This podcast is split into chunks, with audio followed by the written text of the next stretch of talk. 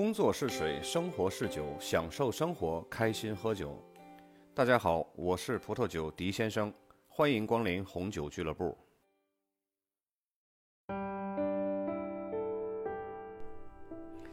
在人类的食单上啊，蟹是不可或缺的一员。身披瑞甲，横行霸道，内里呢却是软玉温香。从第一个吃螃蟹的勇士，到无数跨越千年的创造，不管是经久不衰，或是昙花一现，蟹的每一次亮相，总惹得江湖多事，风云开合。全世界的螃蟹品种繁多，可谓是江湖极深。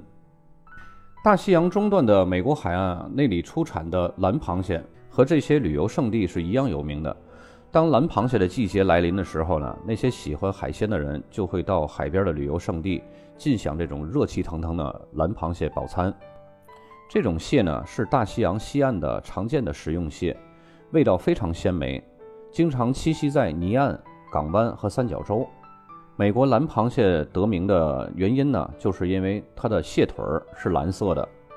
蓝螃蟹的鲜味很浓，蒸吃是最原始的吃法，保有一种非常美妙鲜味的这种味道。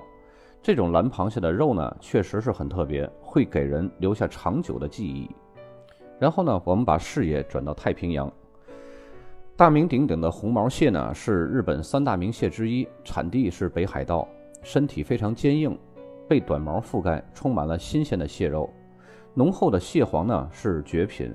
最好吃的呢是过了产卵期的冬季的公蟹。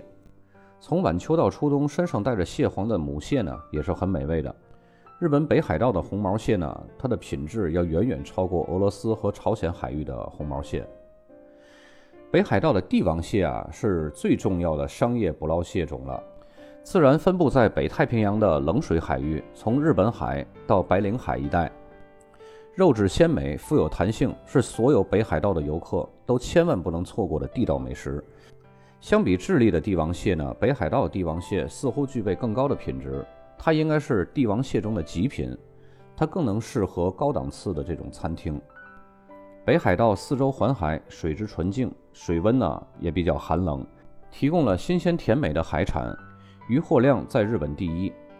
北海道帝王蟹呢，生长在海下两百到三百米之间，它是北海道三大名蟹之首。硕大肥美的蟹脚，鲜嫩口感中呢，又带有细致感。无论是直接冷食，或者是煮火锅呢，都是超级吃货的首选料理。阿拉斯加的帝王蟹啊，是阿拉斯加三大蟹种最大的一个。由于长期生长在冰冷的深海，肉质呢不仅肥美饱满，而且具有无与伦比的绝佳口感。肉质细腻鲜甜，带有大海自然的甜美气息。这样的蟹呢，大的蟹身只有二十八厘米，但是它的蟹脚居然可以达到两米。在阿拉斯加海上呢，捕鱼的这些个渔民啊，是从事着世界上最高危险的职业的。他们的工伤死亡率通常是普通工人的五十倍。可以说呢，这种美食是来之不易的。再说到中国的名蟹阳澄湖大闸蟹，这个是珍品，一蟹难求啊。据说啊，全部都销往国外了。这种蟹呢，吃法也很讲究，三两以上的母蟹就视为极品了。阳澄湖当地人的吃法就是往锅里放少量的水，只要淹没这个蟹就可以了。然后呢，撒一点盐，直接用水煮，煮上十五分钟就可以食用了。而在其他地方呢，有的是入笼蒸熟的，配黄酒啊、蟹醋一块儿吃。对于绝大多数外地的游客或是其他省份的人来说呢，如今要想吃到真正的阳澄湖大闸蟹是非常非常难的事儿了。即使你去了阳澄湖，也不一定能够吃到都是真正的，因为到了季节啊，什么安徽蟹啊、苏北蟹啊、太湖蟹啊、湖北蟹都会提前涌入这个阳澄湖的市场了。当地人呢会称之为外地蟹，直到外地蟹全部卖完了、缺货了，这个时候本地的蟹才会上市。